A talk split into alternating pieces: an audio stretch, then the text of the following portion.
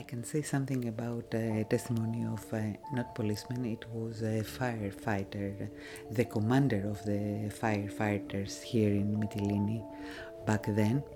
He came to the court to Chios to recognize the three people who I told you were at the field outside Moria, and someone told him it's the three at the back on the left, and he didn't realize that. Um, he should point out, looking at them, the three at the back on the right, and he pointed out uh, the ones on the left.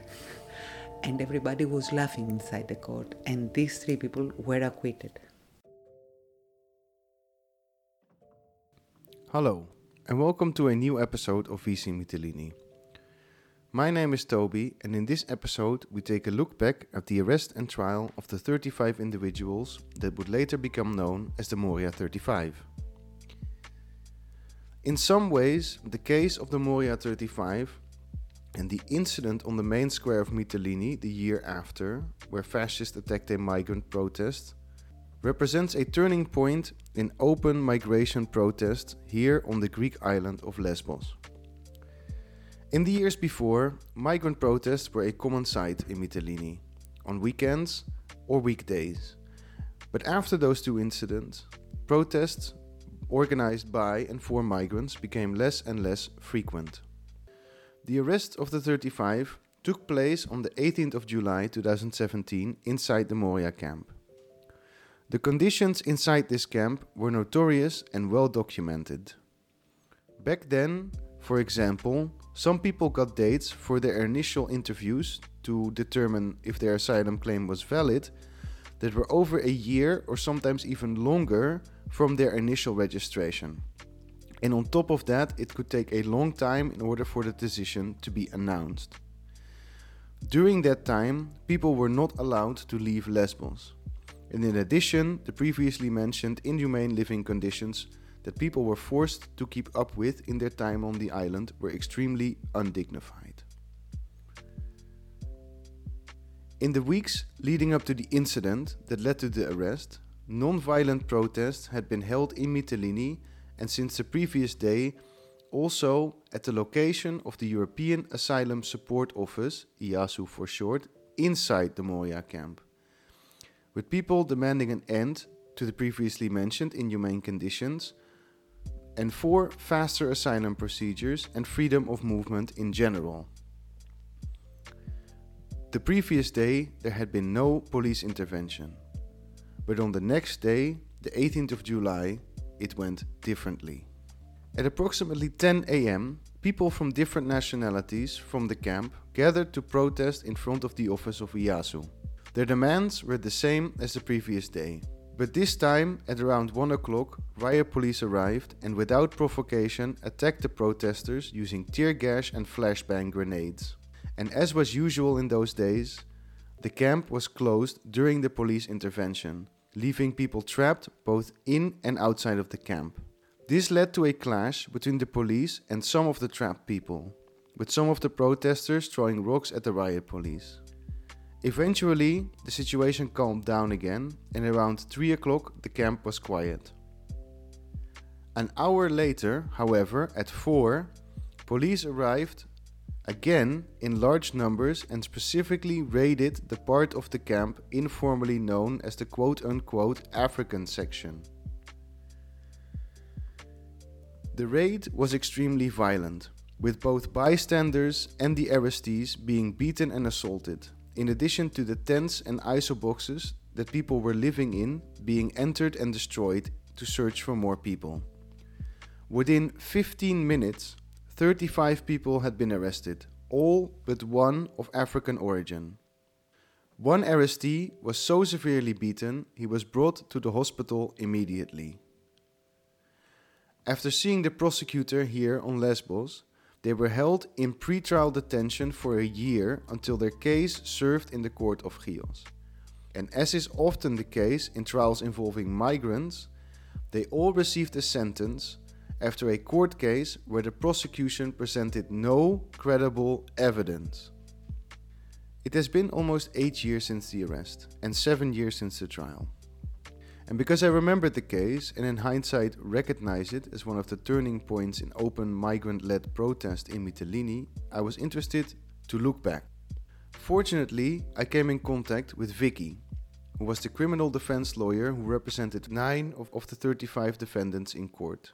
And this means I also had the opportunity to go in depth on the legal proceedings and how the obvious racial profiling and police brutality reflected on those proceedings. In the following part of this podcast, we take a look behind the scenes of the trial itself and the events leading up to it from her perspective in the form of an interview that I did with her in her living room.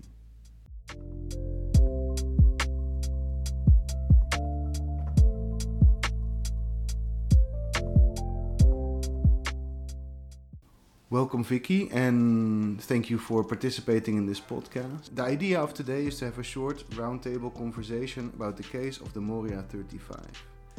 And the reason I wanted to speak particularly to you about this case is that it's currently closed, so we are able to talk about the case and the court proceedings a bit more freely. Yes. As opposed sure, to yes. what is usually the case. Okay.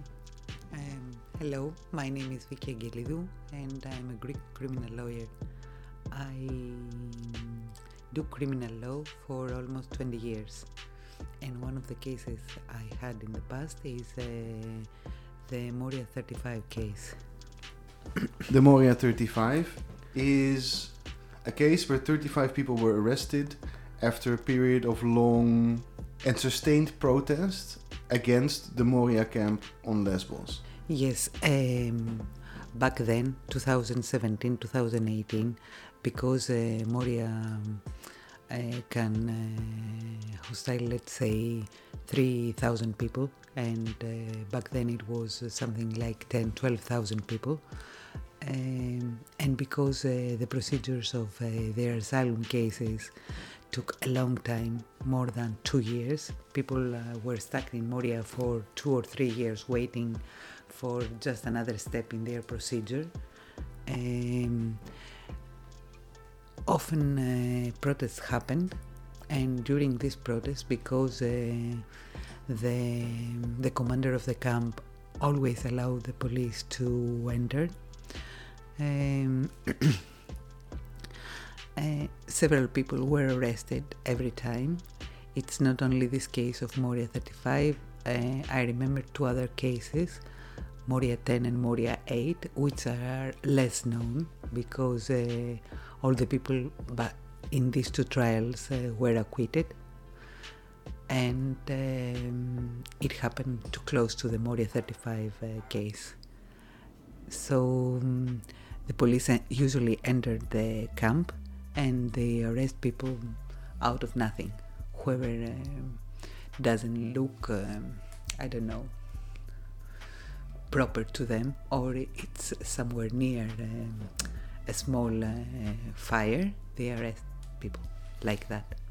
Yeah, I, I remember the Moria times, like before it burned down, which was obviously uh, a very big and quite dramatic thing. There, there were always many fires in Moria. There were smaller, bigger fires. They were always closing the camp and shooting tear gas inside.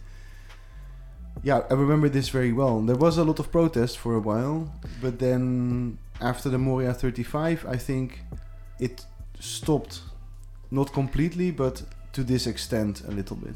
Yes, uh, people were really afraid after the arrest of 35 people and also the sentence to pre-trial detention where they stayed for um, almost a year.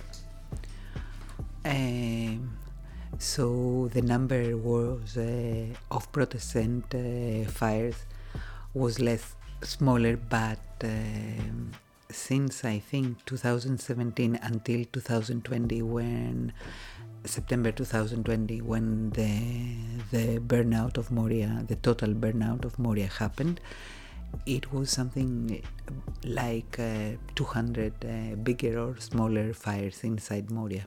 This also puts a little bit of perspective to to the case because from what I understand, it is also was also a little bit meant as a show of force by the police to put an end to the sustained protest. Yes, for sure. And uh, because they arrest the 35 people and then they arrest before that they arrest eight people they arrested eight people and after that another 10 people so too many people arrested without any reason and without any evidence to for their arrests um, people were really frightened to do a bigger protest. They they did protest also but smaller and then they just uh, sought and returned back to their tents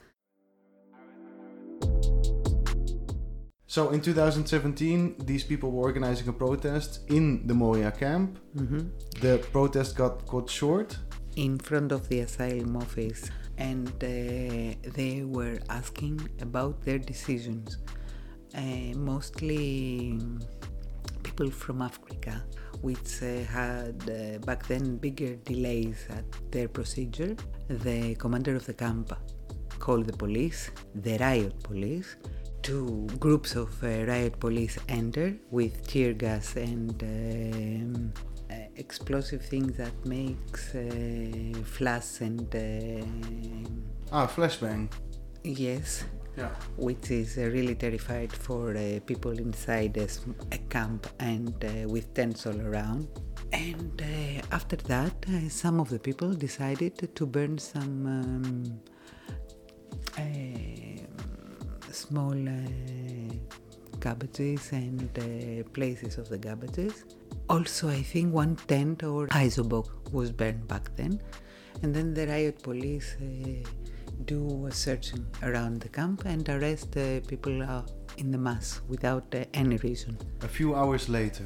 Yes, Yes, because it, from what I read, it was at first they, they had a riot and a Mhm. confrontation, and then they left, and then a few hours later there was a full-on police raid yes. in the section where most of the people from the African continent Mhm. were living, and they were really kicking down doors, and like there was a lot of police brutality. Yes, and also there were, I remember three people who were arrested outside Moria in a field. And uh, this particularly, they were arrested because someone saw them uh, having a, a lighter. Yes, and they told them that uh, you caused uh, the fire on that field, which was uh, up uh, from Moria camp, close but uh, up in the hills. So then they get arrested, and they spend. They get arrested. They pass through the prosecutor um, here in Lesbos the the next day without interpreters, without uh, proper legal um, uh, representation. support, Yeah. representation, uh, without uh, giving the lawyers the opportunity to write uh, something about the accuses they had. And then they went to the interrogator judge who decided to put them all in pretrial detention. And they were spread all over uh, Greece um, in different uh, prisons where uh, they didn't have anyone to support, even with the clothes, let's say. And one of them was still in the hospital and couldn't attend the um, Yes. the, the initial hearing. Yes, I wasn't here for the initial hearing. It was, um, I think, one or two lawyers for all 35, which is a, big number and impossible for a lawyer to go through all the papers they supposed to have as evidence and uh, make arguments against them. And yes, uh, sorry, I said all 35 went to pretrial detention. Only 30 went to pretrial detention because five of them, who were speaking, I think, Creole and Lingala, were not uh, in pretrial detention because they couldn't find uh, interpreters to take um statements at the interrogator judge. So five of them were out of prison, only 30 went to prison.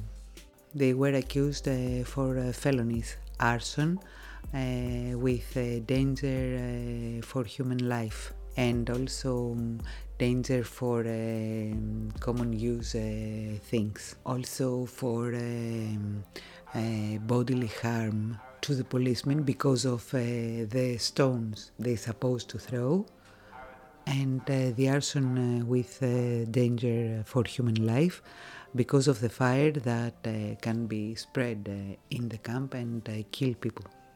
So it's arson with intent and uh, Yes, yeah, yes.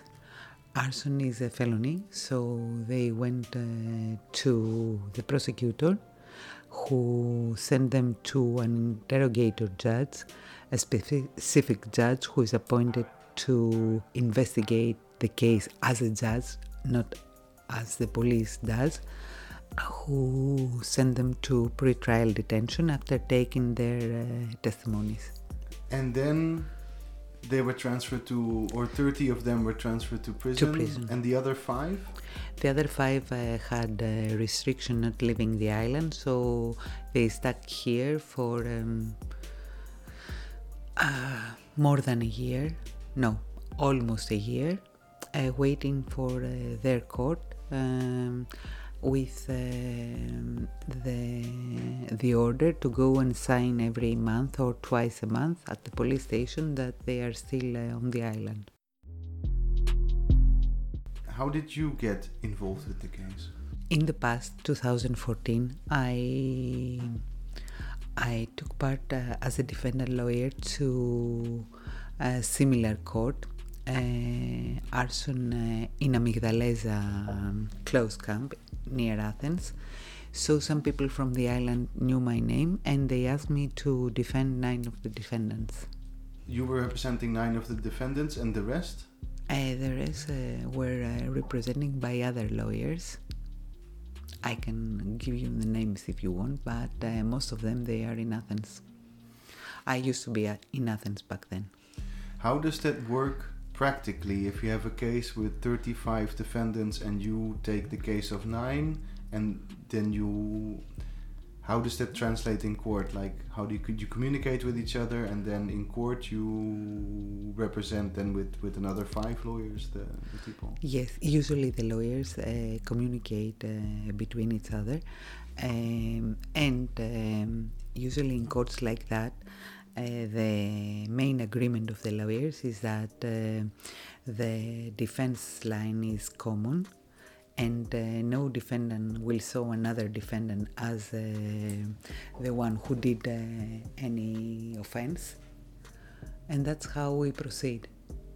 And then also together you make a strategy like your defense line is the strategy that you follow yes, in court yes. may i ask what was your strategy for defending the 35 accused Okay, basically there are uh, specific uh, problems with the procedure, uh, meaning that uh, they went to the interrogator judge to give their testimonies and they didn't have a proper interpretation. Also, the Greek courts decided to give them uh, all the papers of uh, their case of their case file in Greek, which is uh, problematic because the law says that they have to be translated in a language the defendant can read. After that, uh, for the facts that uh, there is no evidence that these people put on the fires and uh, throw the stones to the police uh, to the policemen. So, how long did the trial take? Because they were in pre-trial detention for a year, right? Because it was almost exactly to the let to the day a year later that it Mhm. was the, the the the court case served in the court of Chios. hmm yes, because usually when uh, things happened uh, here in Lesbos, um, like that, mostly staff the fires of Moria, uh, they move the court to Chios in order to be independent, because uh, this kind of courts, uh, this kind of uh, accusations are going to a specific court which has three judges and four uh, citizens, which called mixed jury court, jury court, mixed jury court. So they move these cases uh, from Lesbos to Chios and uh, from Chios to Lesbos because uh, when uh, an arson happened in Vial, in Chios, they take this, they took this case here in Lesbos. And are they, in your opinion, independent? Of course not. the trial proceedings they they start. The, the all of the 35 defendants were present. Uh, yes, yes, because I remember uh, before we go to Chios uh, court, I came on Lesbos, and uh, with uh, the people they they hired me. Let's say we took these five uh, free people from here to Chios in order to be present at their trial. Us, three people, the five uh, defendants, and um, 20 policemen. But it was uh, something that I didn't have in my mind when we got on the boat.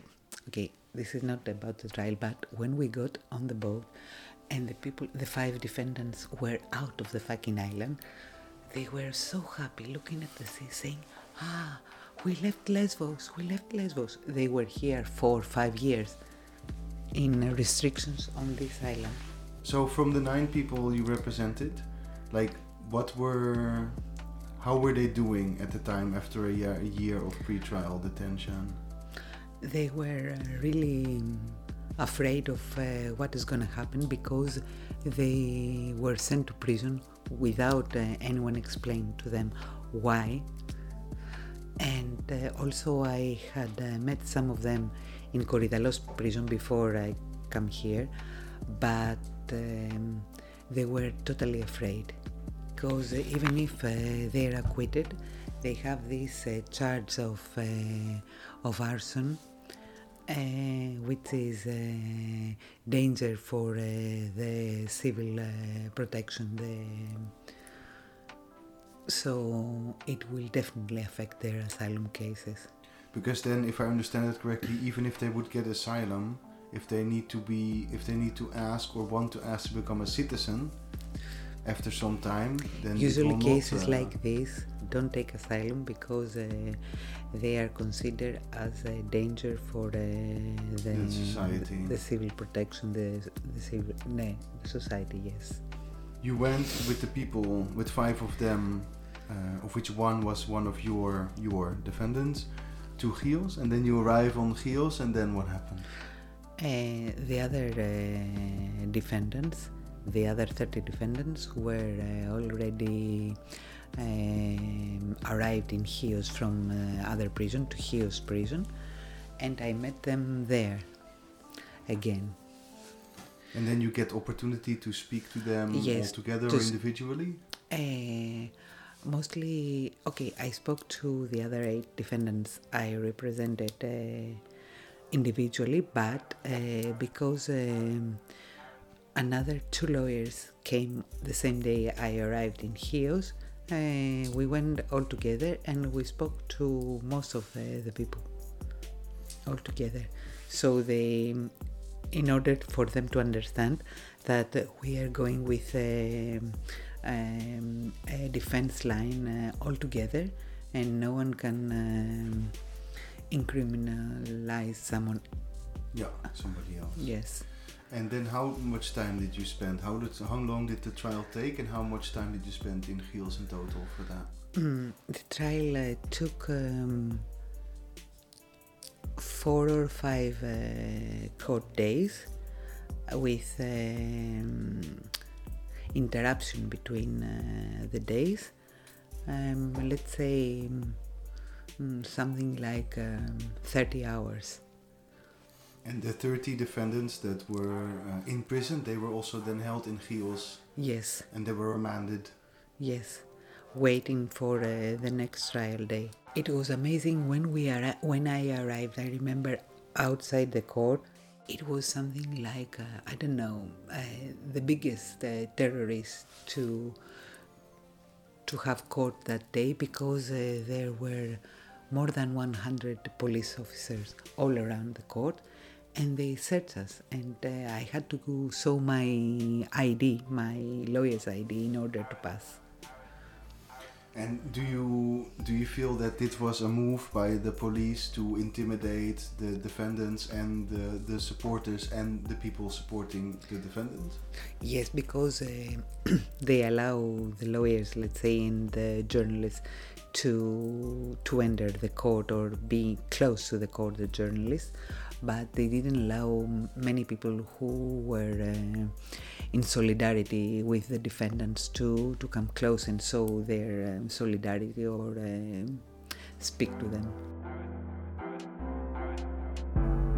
The first day is uh, the this kind of trial begins with uh, the prosecutor reading uh, the accusations to the defendants.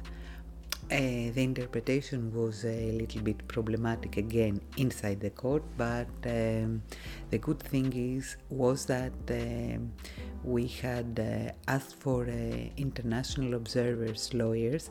Three people from other countries came with interpretation, which was really nice because uh, the judges uh, felt back then that someone is watching and uh, they can go to their countries and write uh, about their courts. So they were a little bit um, trying to, to keep on the procedure proper.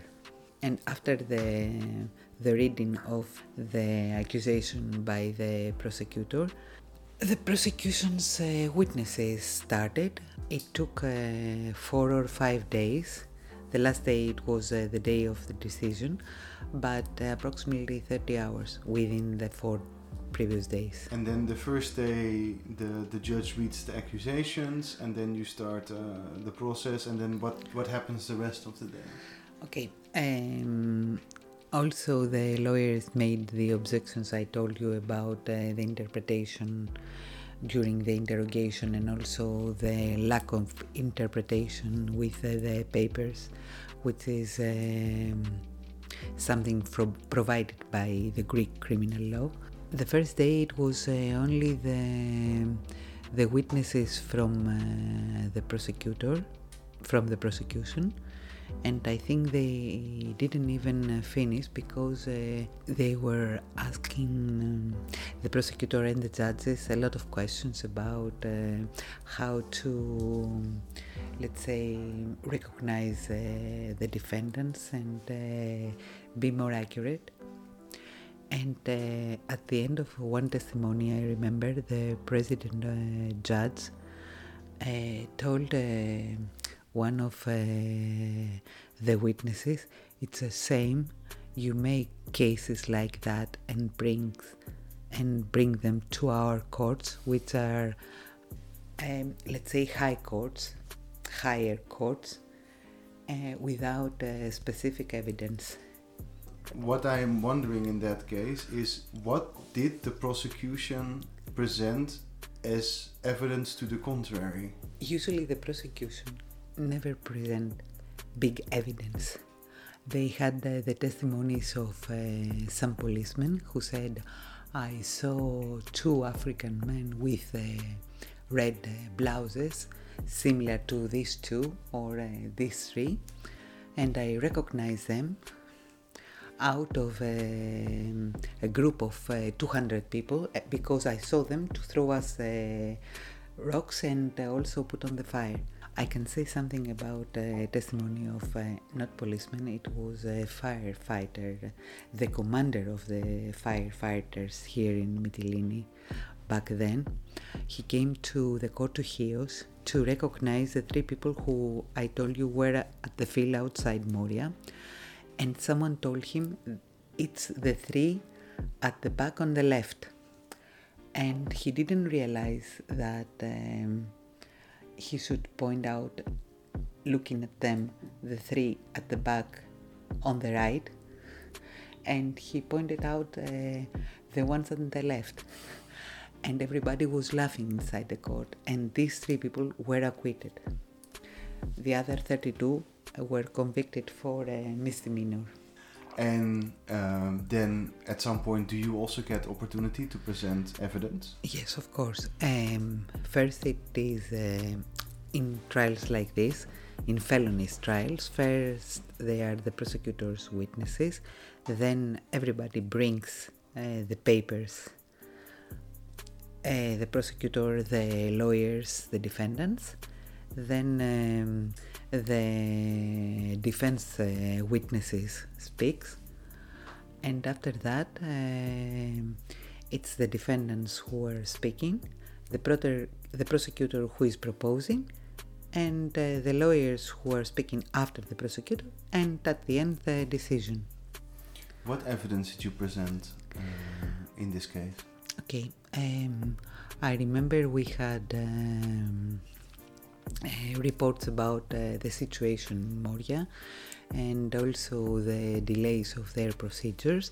And uh, we had some witnesses uh, saying that um, these people are in another uh, place the time that uh, Protestant uh, two of uh, the defendants were here in Mytilene visiting the hospital, but uh, when they returned, they were uh, arrested.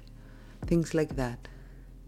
But mostly, the whole situation is uh, because uh, we had some uh, friends, witnesses, which were not taken under consideration of the court as the policemen did. the the most uh, uh, important thing we said was that um, they were not really recognized beyond any doubt that uh, they took uh, part in the um, in the protest or in the in the incidents after the protest the cops I told you who recognize after one year two or three people each from uh, their clothes and their haircut and the color of their face. Most of uh, the defendants have uh, had the, the, same color of their face and probably inside Moria because uh, there were organizations who were giving clothes to to the migrants. Most of the people are wearing were wearing similar clothes. And so the police also, uh, anyway, the arrests themselves, from what I understand and what they can find on the internet, were very specifically targeted against this specific community inside Moria. Um, so these police officers that were put on trial as witnesses for the prosecution, how does the prosecution present that as not being racially motivated. Hmm. They just pretend it's that, that they're colorblind and that this is just the defendants and they happen all to be from the same community. Back then, the, in this trial, it was the time for the African community. Uh, to another court, I told you, with uh, 10 defendants, it was the Afghan community. And um, another court of eight defendants, also the, the Afghan and uh, the Afghan community. That was a time for the for the African community. They also arrested one uh, person from Afghanistan and one person I remember from uh, Tahiti, um, something like um, uh, North America, because he has um, Similar skin tone. Yes, yes. But the prosecutor in any court hasn't the obligation to prove if these the witnesses uh, he brings to the court are uh, witnesses who were in the incidents. Usually, the policemen go to go to their um, police station and I say and they say, I will give a testimony if I have uh, two days off. Um, I will give a testimony if um, I can uh, go tomorrow somewhere. In my opinion, um, only a few of them were in uh, Moria because um, uh, some of the witnesses even don't remember how the construction of Moria was, and they are saying things that uh, were not uh, correct. So we say, Are you sure to, I think, three or four of the policemen who were uh, tes- who were testified at the court that are you sure because um, the EASO office was not uh, on the right uh, of Moria was on the other side and the road you are mentioning that is going up from Moria to the field, it's on the other way. And uh, they say oh maybe I don't remember because since then I was in another um, police station and I had a different thing in my mind. But uh, this uh, wasn't uh, taken into consideration that probably these witnesses were not uh, eyewitnesses. All of the witnesses that the state, the prosecutor presented, were police officers. And firefighters. And firefighters. Yes. So all people that are somehow involved with the state apparatus. Yes. So the prosecutor usually at the court says uh, the good policeman who is doing his job saw these people, so it's enough evidence for me to proceed with uh, the the accusation and find uh, the people guilty. They want to serve somehow this uh, sense of uh, public opinion that uh, they put some sentences, let's say, to the defendants which, uh, in my opinion, were bullshit because uh, they convicted them only of attempt to bodily harm, suspended because of the law, and just uh, to be good with everybody. It was for sure not clear beyond a reasonable doubt that they were in fact the people who perpetrated this crime. Yes. How does that make you feel as a lawyer in a court case when you present, at least for some of the defendants, compelling evidence that goes against what the prosecutor, the state prosecutor, is bringing to you, and then for the people still to be convicted? Of course, it's not nice. My job is uh, to to have uh, decisions and uh, people to be acquitted. But uh, the convictions without evidence happens more and more the, the last 10 15 years. And uh, if the defendants are migrants easier. Okay in athens courts uh, things let's say are a little bit different because um, the the judges there have in their mind that uh, they will uh, promote it uh, to I'm not sure if I said the right word anyway promote it to the appeal court and then maybe to the Supreme Court. So they tried to to give um, decisions not uh, out of space not uh, on the air but uh, unfortunately here on the on the island here in Lesbos and also in Chios because uh, judges comes usually from Thessaloniki or Athens for one or two days. They don't even pay attention to these days. It's something that they don't like to come here. So they try to finish with uh, the cases uh, as soon as they can and uh, they don't care about the decisions. And that reflects in the decision itself because I assume that the judge has to motivate their decision or like declare something about why they took the decision that they took.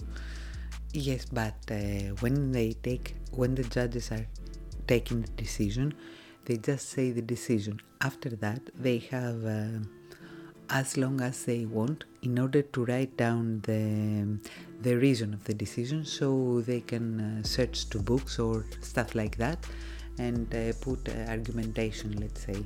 Because they don't have to to tell the argumentation of how they they got this decision in the court. They write about the argumentation later. So somehow they manage to write some arguments. Usually we go to appeal court, and if uh, even at the appeal court the argumentation is problematic, we go to the Supreme Court.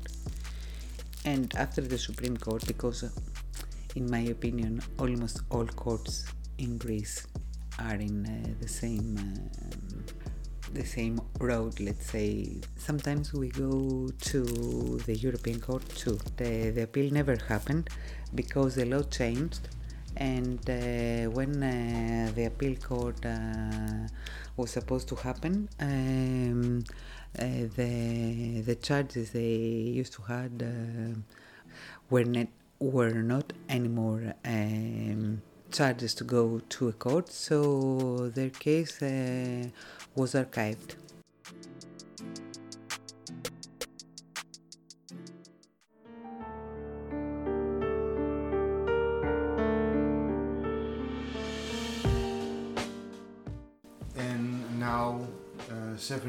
Later, how do you look back on the Moria 35 case? Do you feel, for example, that it had an, uh, an impact on subsequent cases that took place afterwards or represent a specific point in time? Even if uh, the defendants back then were in pre-trial detention and uh, also convicted for a misdemeanor, mm,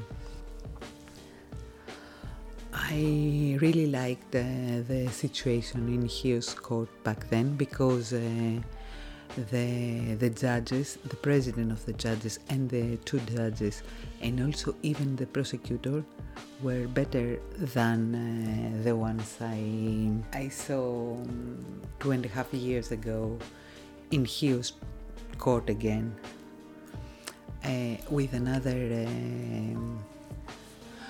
Trial like uh, this, the arson of uh, Moria of September 2020, where uh, four minors, three minors and an adult were accused.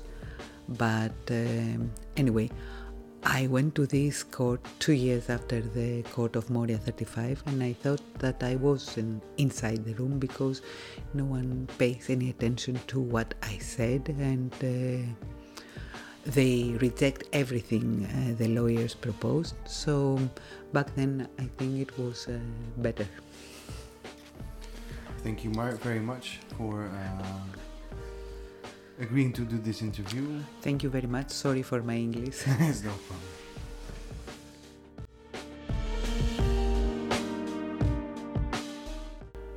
If you're interested in learning more about the Moria 35 case, there is a very good documentary up on YouTube that you can watch for free that contains lots of interviews with the people that were present at the police raid, some of the defendants, and some of the people that were organizing an international campaign in, the, in support of the Moria 35.